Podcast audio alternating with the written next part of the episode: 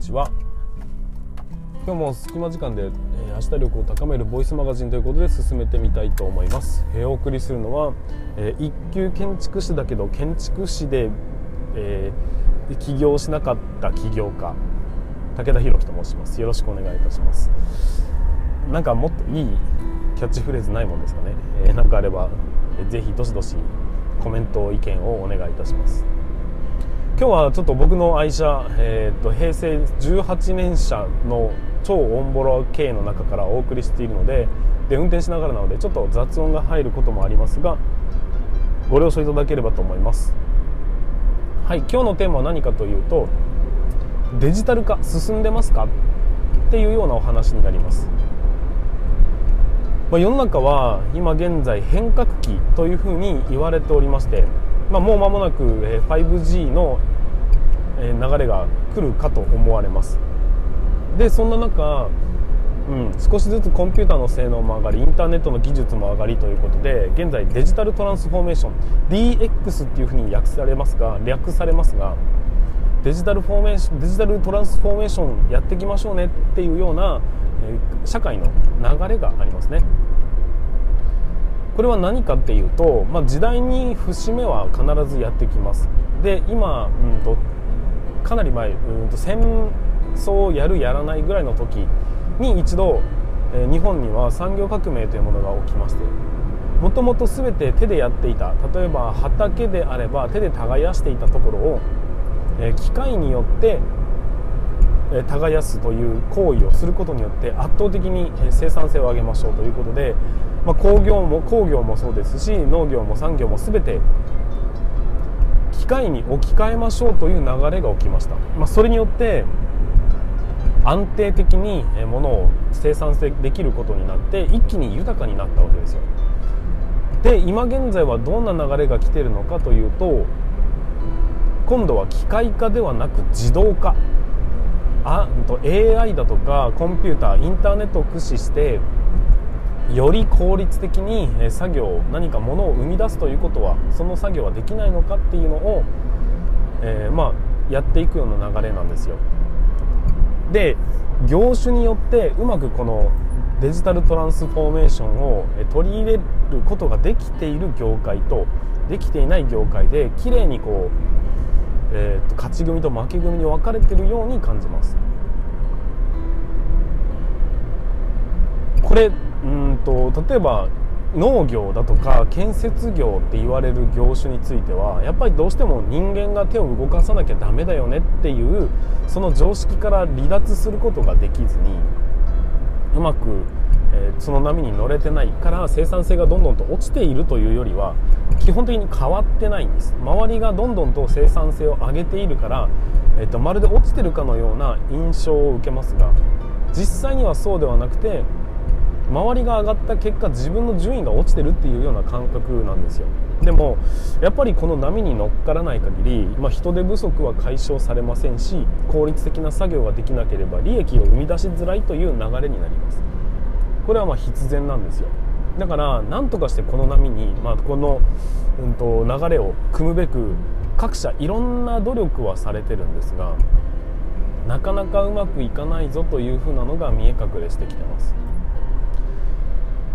さてこのデジタル化と言われるものをやるにあたってとりあえずとっつきやすいとこどこっていうところからまず一番初心者というかえー、かやらなきゃなっていうところから手に、うんと、手をつけ始める。分野は何かっていうとおそらくペーパーレス化だと思うんですよ。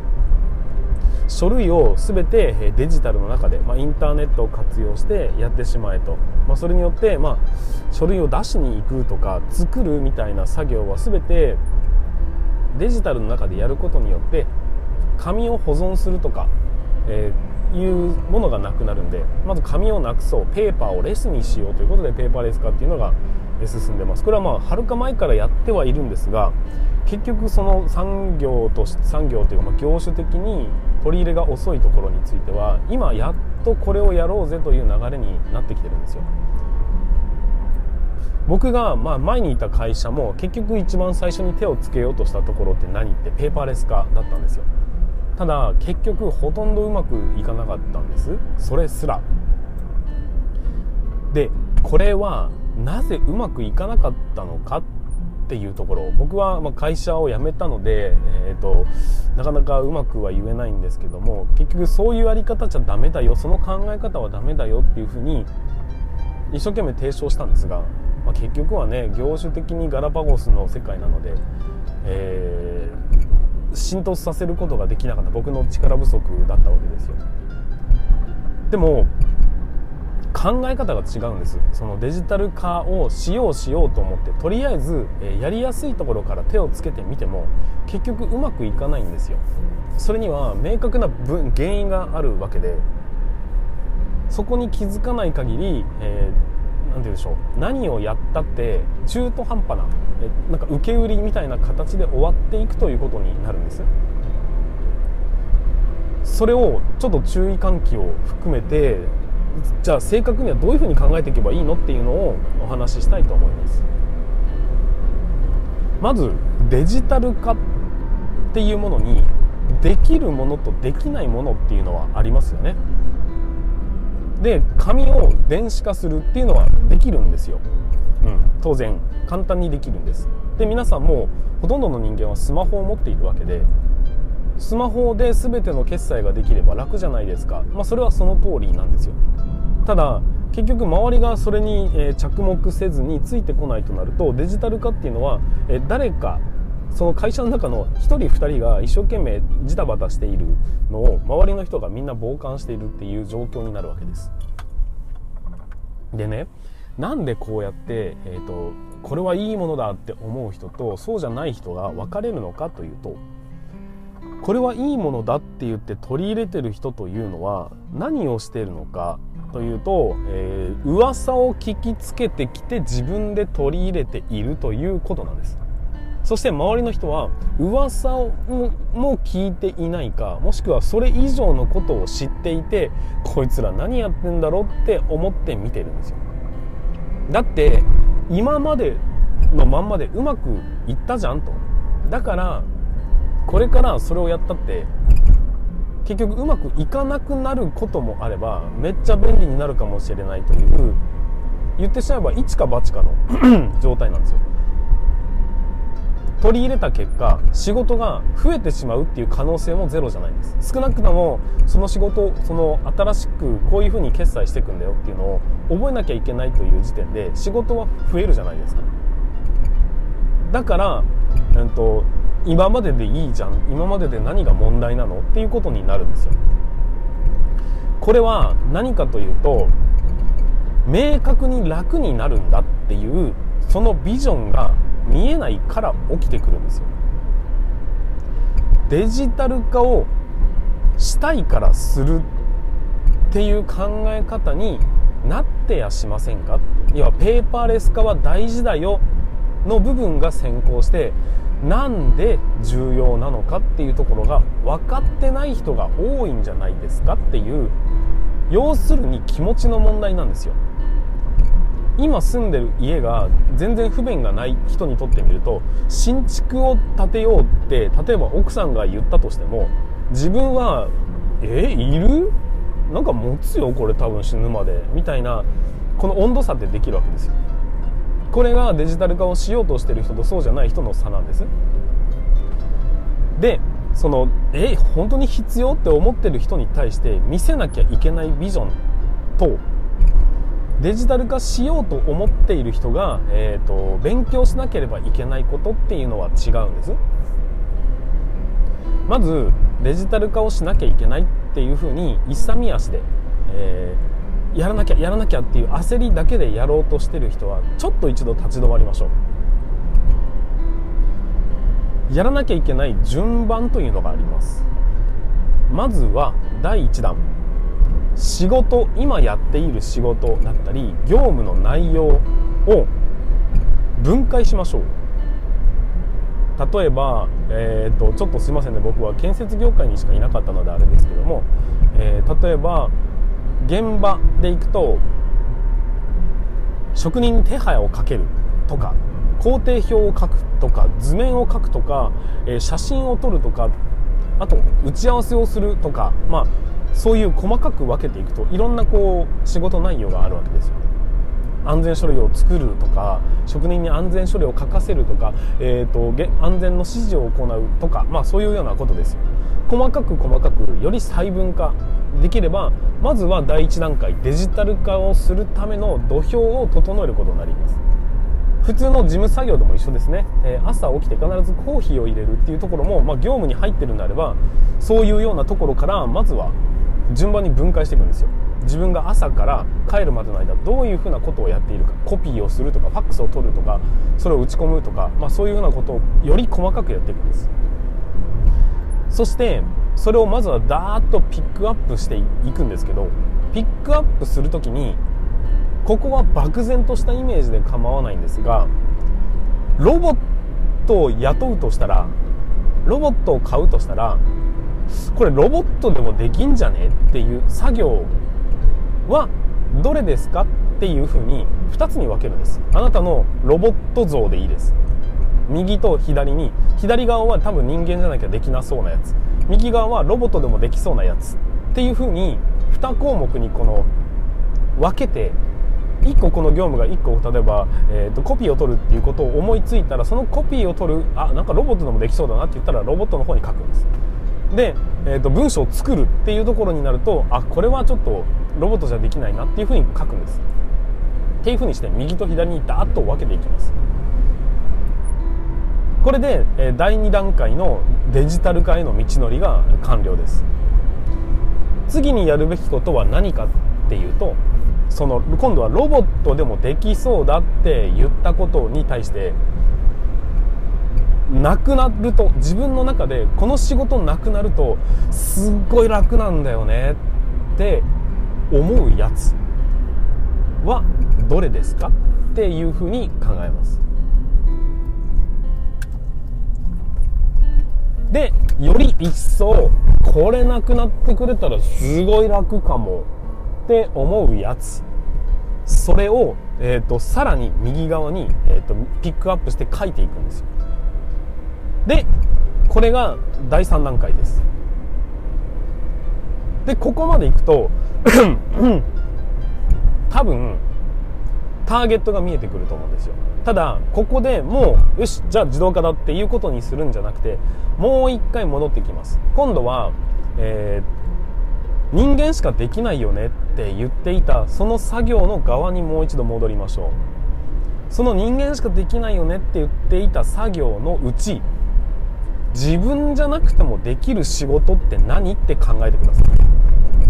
これをうんと考え方によってはお金さえ払えばやってくれる人いそうっていう作業です。例えばお客さんと打ち合わせをするっていう作業は多分自分じゃなきゃできないじゃないですか。だけどうんと人数を数えて数字にするとかいうようなものって確かに人間じゃなきゃできないかもしれないが、えーと、自分じゃなくてもいいですよね。多分これは、うんと、能力の差というか責任感の差というか、まあ、業務内容によって変わってくるんでそれを右側右側で分けていくんです。はい。この、うんと、第4段階ですね。までが終わると、えー大きく4つに分かれます。1つ目は自分じゃなきゃ絶対にできない仕事。そして次は、うんと、人間じゃなきゃできないが外注化できそうなもの。そして、えー、ロボットでもできそうなことできそうロボットでもできそうなこと。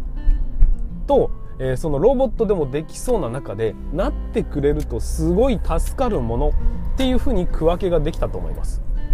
さあロボットに置き換えてそして、えーと、やってくれたらすごく楽っていうゾーンに入ってるものは何ですか？これをデジタル化するんです。そういうようなことをやってくれるアプリないかなとかそういうのをやってくれるソフトないかなとかそれをやってくれる機械ないかなとかそういうシステムないかなっていうふうに、え、考えていくんです。もしくは探していくんです。というか、うん、探してもなかなか、まあ、探して探しきれれば別に一番いいんですけど 探すだけではなくて、うん、そういうのに先んじてる人そういう専門家がもし知り合いにいるんであればその人に聞いてみるんです。これで、うん、少なくともなくなってくれたら嬉しいなって言っている業務内容がお金をかければデジタル化できるっていう希望が湧いてくるんですよ。でその業務しなくていいって話になったらそれはそれは楽だと思いません？多分ゼロにはなんないんです。多くの人はそれゼロになるんでしょっていうふうに考えがちなんですが入力したものをまとめるっていう作業があったら入力するは自分でやってあとはエンターキーを押したら全部自動的に出てきますよっていうようなものがデジタル化だというふうに思ってください。要は1の仕事をして10の仕事をしてもらうっていうのが基本的なデジタル化ということなので1から10まで手を下さないっていう考え方とは違うんですよ。まずは えっと手をつけるべきはそういうシステムを探すアプリを探すっていうところです。でもう一つはできたとしても大した影響ないよなっていうところに入ってるものは無視します。そしてもう一個、えー、人間がやらなきゃいけないけど外注化できそうなものっていうのをピックアップしてそれもそのサービスって本当にあるかどうかっていうのをチェックするんです。そしてそのピックアップと、まあ、システムだとかアプリそして外注先っていうものを抜き出したらその中から今、えー、と皆さんが使える予算だとかを踏まえた上で優先順位をつけて実行する。そうすると自分の業務は他の人に任せれば良いというところが生まれてきます。そして入力さえすれば基本的に全部自動化してくれますよっていう部分が出てきますっていう時点で圧倒的に仕事量が減ったという実感が湧くはずなんですよ。これでデジタル化つまりデジタルトランスフォーメーションというのに、えー、の入り口に立ったことになるんです。ようやく。わかりますかね？つまり、うんと、デジタル化をこういう方法があるっていうふうに知ったからそれを手つけてみるってやっても結局効果があるかどうかわからないからやってみるしかないんですよ。もうすでに頭に浮かんでいる方法を試すっていうやり方だとゴールまでむちゃくちゃ遠いんです。そうじゃなくて今実際の業務として 負担に感じてある感じているものの棚卸しをしっかりと行ってその上で、えーと、本当に効果があるもので現実的にそれを省略することが可能なものをピックアップしてそこを攻撃するってなると少なくとも楽になりますよねという実感が湧くわけですよ。だからこそ、えーと、賛同しやすくてえ導入しやすくてお金がかけても価値があるっていうことを知っていてそしてみんながそれにもしも1個でも成功することができればあれもしかしたらこれもできるんじゃないとか例えばアプリ側の方で実はオプションでこういうこともできるんですよねがヒットしてみたりっていうふうにだとか、えー、こういうことってできないんですかねっていうのを、えー、と考えることができるようになってみたりそういうふうにして裾野が広がっていくんです。最初から全部デジタル化にしようと思ったってもう意識が変わらないわけですからそれは無理なんですよ。そうじゃなくてどれか一つを絶対的に効果があるものを見込んでそれに見合ったシステムを探すってことです。システムがあるからそれにみんな寄せるのではなくて自分たちがやりたいことに対して、えーと、それに見合ったものがあるかどうかを探すっていうことです。このやり方、まあ、人気があるから必ずいいものではないわけですよ。そうじゃなくて、えー、人気がなかろうと自分たちに合ってればそれはそれで勝ちなんですよ。そういう探し方をしないからペーパーレス化っていう言葉に引っ張られてペーパーレス化をすることは素晴らしいことだ派と今まででよくね派に分かれるんですよ。これがうんとデジタル化を失敗する会社の典型的な例です。皆さんの会社はどうでしょうか？今何か急に、えーと、上層部の人が何かやり始めたぞと。多分やってらんねえよって思うようなことをやれって言われたことないですか？もしそういうふうに考えることがそういう節があるんであればそれはおそらく、えーと、こういうシステムがあるから乗っかってみた派だと思うんですよ。そうじゃなくて実際に今の業務を棚卸ししてこれならできそうかなこれなくなると楽かなっていう出発地点から是非行ってみたい行ってみてほしいなというふうに思うわけです。はいちょっと熱く語ってしまいましたが今日は、えー、デジタル化進んでますかっていうようなテーマでお話しさせていただきました。もしも、えー、この辺が参考になりそうだなっていうふうに思ったんであれば、えー、ぜひ皆さんの会社でも、まあ、もしくは皆さんの業務でも実行してみていただければなというのが僕の希望でございます。そしてもしうまくいったっていうなれば、えー、ぜひそのコメントだとか、えー、何かしら僕にアプローチをしていただけると非常に励みになりますので何かまずは実行してみてもし分かんないことがあったり相談があるんであれば是非聞いていただければ少しでもためになるようなことをしたいと思っております。で最後に少し広告ですが各有僕も今動画コンテンツの商売をしております。で何をやってるのかっていうと,、えーと、後輩に教えるその基礎教育っていう部分はデジタル化できますよね。応用力は多分先輩が教えたり脈々と皆さん教えていかなきゃいけない部分もあるんでしょうがそもそもその基礎教育の段階で脱落する人が多いんであればそこは、えっと、自動化しましょうよということで、えー、通常の業務については基本的に動画によって、え、教育をしてもらうというふうな考えを今、え、形にするべく事業を動かしておりますのでもしもその動画作ってほしいんだよなとかどういうふうにやってんのとかっていうのがあるんであれば、まあ、そちらの方もぜひコメントだとかをいただければなというふうな感じで思っております。はいそれでは、えー、今日は土曜日11月21日かな、うん、土曜日ですが、えー、週末、まあ、今日あじゃあ日曜日だった？22日日曜日ですね。明日は勤労感謝の日ということで、まあ、働きすぎないで少し骨休みをするような日にしていただければなというふうに思っておりますので、えー、良い一日をそして良い週末をそして良い休日を過ごしていただければなというふうに思います。それでは本日は以上になります。ありがとうございました。バイバイ。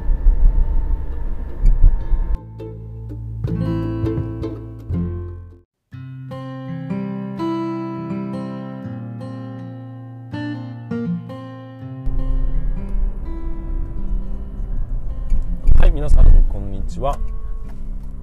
今日も隙間時間で、えー、明日力を高めるボイスマガジンということで進めてみたいと思います、えー、お送りするのは、えー、一級建築士だけど建築士で、えー、起業しなかった起業家武田博樹と申します。よろしくお願いいたします。なんかもっといいキャッチフレーズないもんですかね、えー、かあれば、えー、ぜひどしどし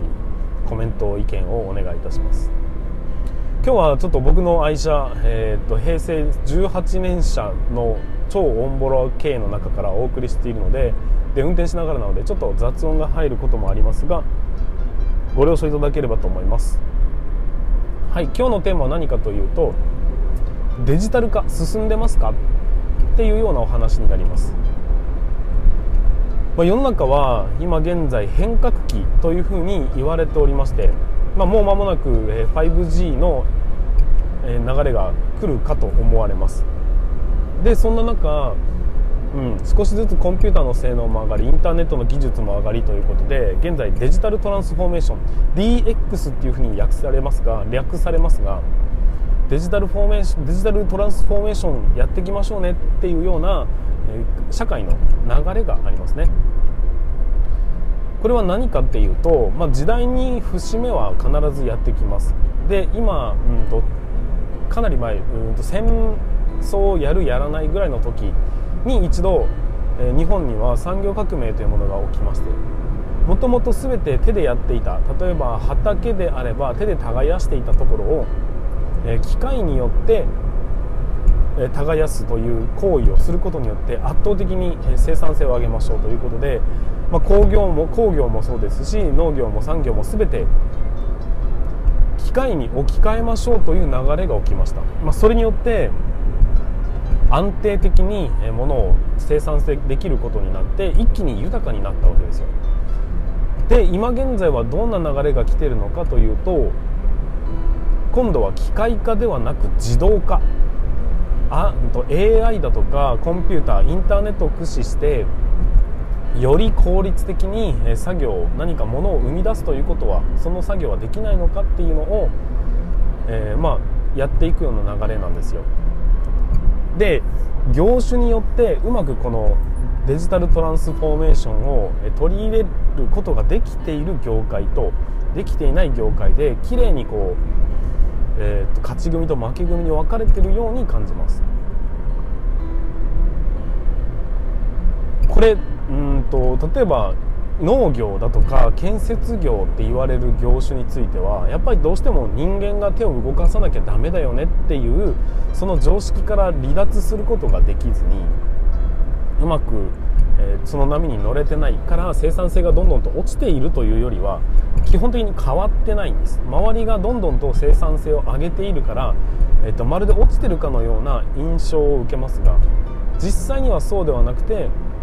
周りが上がった結果自分の順位が落ちてるっていうような感覚なんですよ。でもやっぱりこの波に乗っからない限り、まあ、人手不足は解消されませんし効率的な作業ができなければ利益を生み出しづらいという流れになります。これはまあ必然なんですよ。だから何とかしてこの波に、まあ、この、うんと、流れを組むべく各社いろんな努力はされてるんですがなかなかうまくいかないぞというふうなのが見え隠れしてきてます。さてこのデジタル化と言われるものをやるにあたってとりあえずとっつきやすいとこどこっていうところからまず一番初心者というか、えー、何かやらなきゃなっていうところから手に、うんと、手をつけ始める。分野は何かっていうとおそらくペーパーレス化だと思うんですよ。書類を全てデジタルの中で、まあ、インターネットを活用してやってしまえと、まあ、それによって、まあ、書類を出しに行くとか作るみたいな作業は全てデジタルの中でやることによって紙を保存するとか、えー、いうものがなくなるんでまず紙をなくそう。ペーパーをレスにしようということでペーパーレス化っていうのが進んでます。これはまあはるか前からやってはいるんですが結局その産業と産業というかま業種的に取り入れが遅いところについては今やっとこれをやろうぜという流れになってきてるんですよ。僕がまあ前にいた会社も結局一番最初に手をつけようとしたところって何ってペーパーレス化だったんですよ。ただ結局ほとんどうまくいかなかったんです。それすら。でこれはなぜうまくいかなかったのかっていうところ。僕はま会社を辞めたので、えーと、なかなかうまくは言えないんですけども結局そういうやり方じゃダメだよ。その考え方はダメだよっていうふうに一生懸命提唱したんですが、まあ、結局はね業種的にガラパゴスの世界なので、えー、浸透させることができなかった。僕の力不足だったわけですよ。でも考え方が違うんです。そのデジタル化をしようしようと思ってとりあえず、えやりやすいところから手をつけてみても結局うまくいかないんですよ。それには明確な分原因があるわけで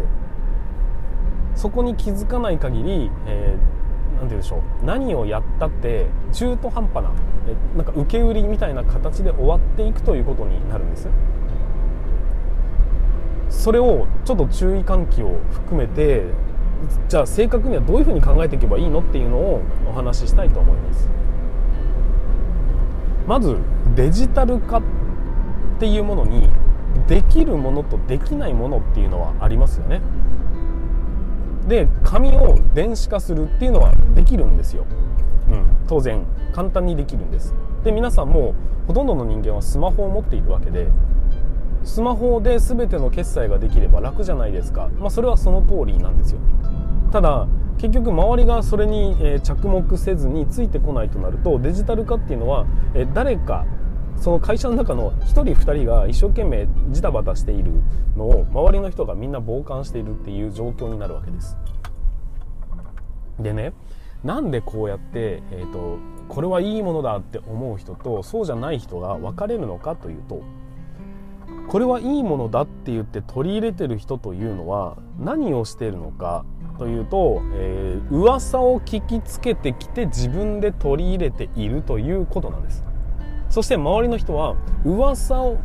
も聞いていないかもしくはそれ以上のことを知っていてこいつら何やってんだろうって思って見てるんですよ。だって今までのまんまでうまくいったじゃんと。だからこれからそれをやったって結局うまくいかなくなることもあればめっちゃ便利になるかもしれないという言ってしまえば一か八かの 状態なんですよ。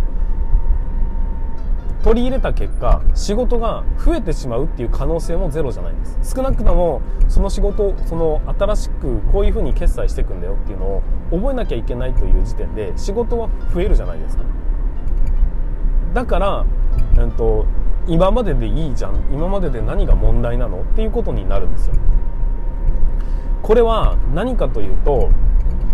明確に楽になるんだっていうそのビジョンが見えないから起きてくるんですよ。デジタル化をしたいからするっていう考え方になってやしませんか？要はペーパーレス化は大事だよの部分が先行してなんで重要なのかっていうところが分かってない人が多いんじゃないですかっていう。要するに気持ちの問題なんですよ。今住んでる家が全然不便がない人にとってみると新築を建てようって例えば奥さんが言ったとしても自分はえいる？なんか持つよこれ多分死ぬまで。みたいなこの温度差ってできるわけですよ。これがデジタル化をしようとしてる人とそうじゃない人の差なんです。でそのえ本当に必要って思ってる人に対して見せなきゃいけないビジョンとデジタル化しようと思っている人が、えーと、勉強しなければいけないことっていうのは違うんです。まずデジタル化をしなきゃいけないっていうふうに勇み足で、えー、やらなきゃやらなきゃっていう焦りだけでやろうとしてる人はちょっと一度立ち止まりましょう。やらなきゃいけない順番というのがあります。まずは第1弾。仕事今やっている仕事だったり業務の内容を分解しましょう。例えば、えーと、ちょっとすいませんね。僕は建設業界にしかいなかったのであれですけども、えー、例えば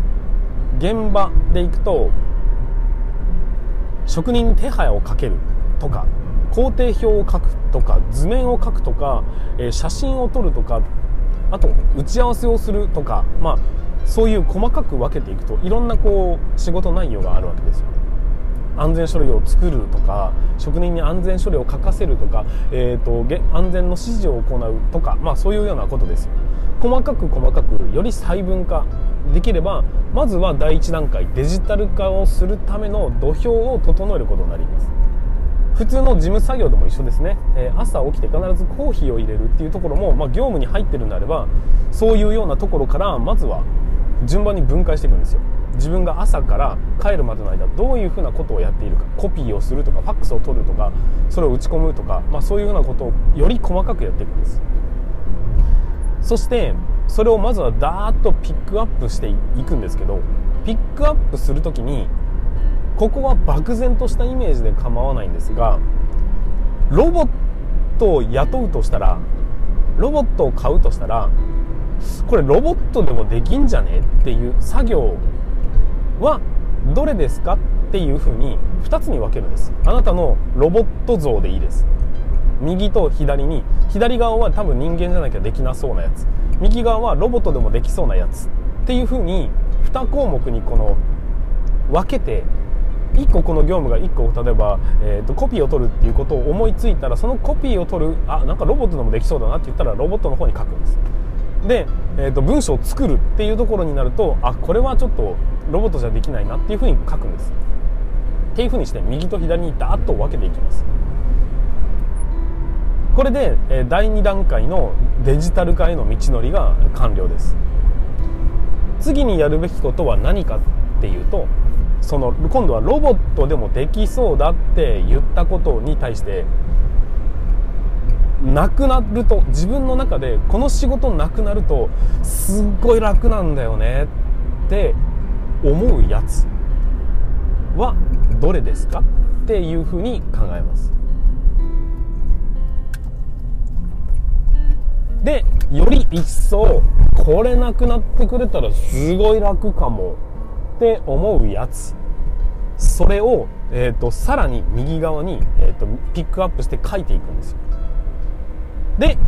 これが第3段階です。でここまでいくと 多分ターゲットが見えてくると思うんですよ。ただここでもうよしじゃあ自動化だっていうことにするんじゃなくてもう一回戻ってきます。今度は、えー、人間しかできないよねって言っていたその作業の側にもう一度戻りましょう。その人間しかできないよねって言っていた作業のうち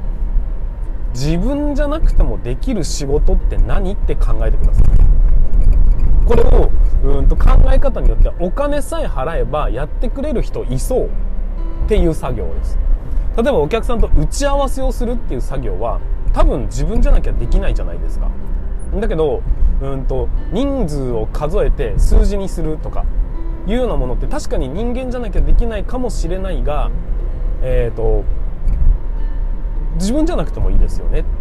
多分これは、うんと、能力の差というか責任感の差というか、まあ、業務内容によって変わってくるんでそれを右側右側で分けていくんです。はい。この、うんと、第4段階ですね。までが終わると、えー、大きく4つに分かれます。1つ目は自分じゃなきゃ絶対にできない仕事。そして次は、うんと、人間じゃなきゃできないが外注化できそうなもの。そして、えーロボットでもできそうなことできそうロボットでもできそうなことと、えー、そのロボットでもできそうな中でなってくれるとすごい助かるものっていうふうに区分けができたと思います。さあロボットに置き換えてそしてえーと、やってくれたらすごく楽っていうゾーンに入ってるものは何ですか？これをデジタル化するんです。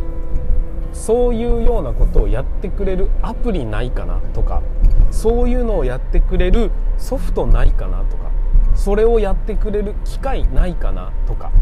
そういうシステムないかなっていうふうに、え、考えていくんです。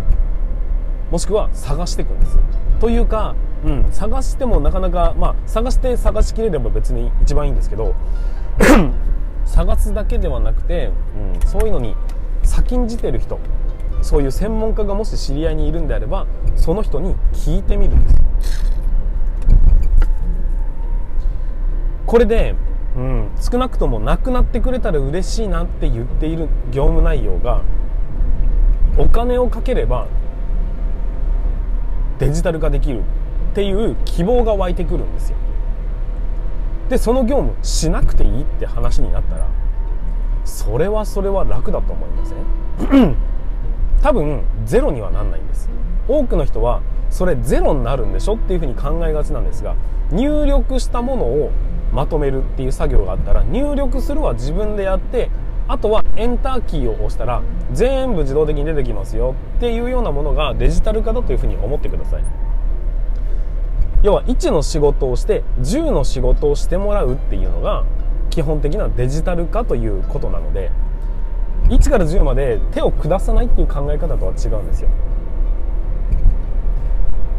まずは えっと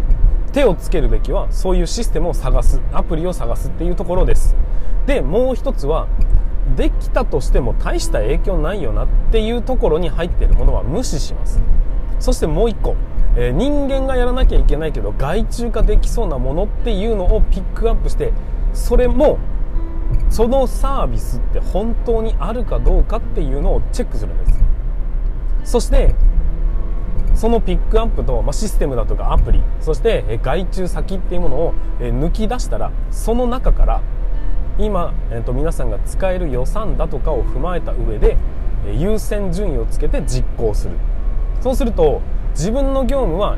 他の人に任せれば良いというところが生まれてきます。そして入力さえすれば基本的に全部自動化してくれますよっていう部分が出てきますっていう時点で圧倒的に仕事量が減ったという実感が湧くはずなんですよ。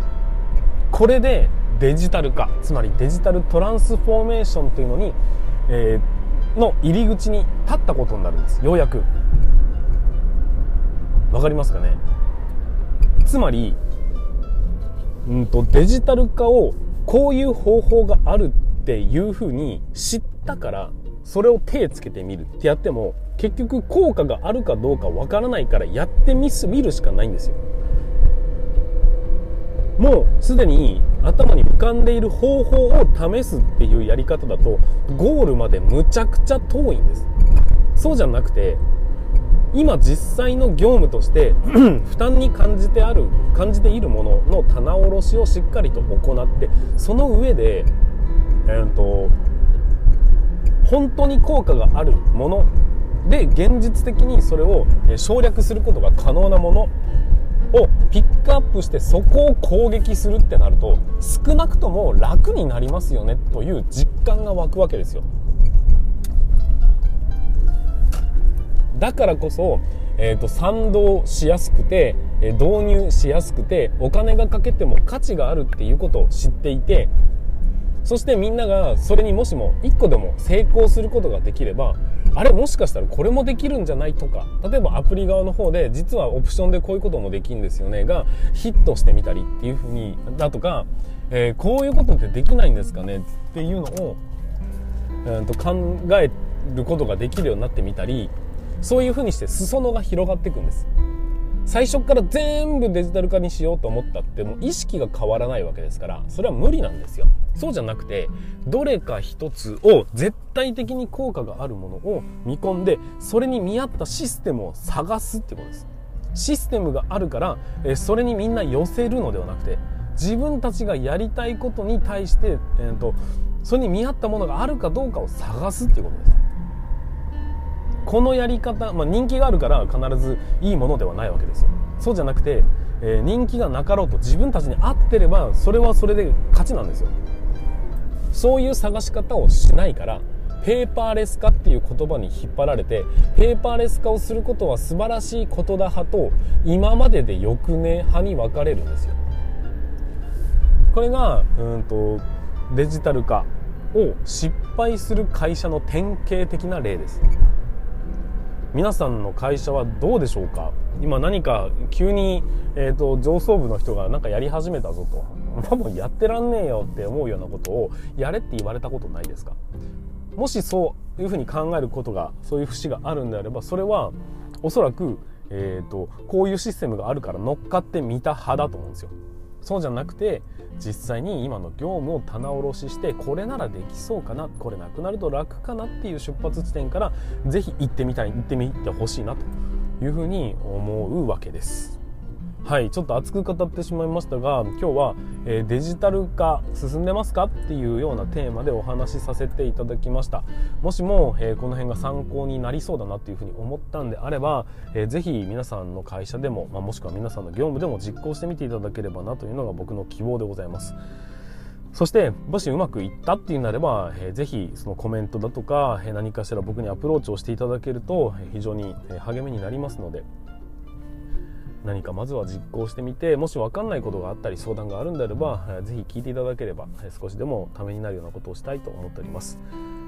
で最後に少し広告ですが各いう僕も今動画コンテンツの商売をしております。で何をやってるのかっていうと,、えーと、後輩に教えるその基礎教育っていう部分はデジタル化できますよね。応用力は多分先輩が教えたり脈々と皆さん教えていかなきゃいけない部分もあるんでしょうが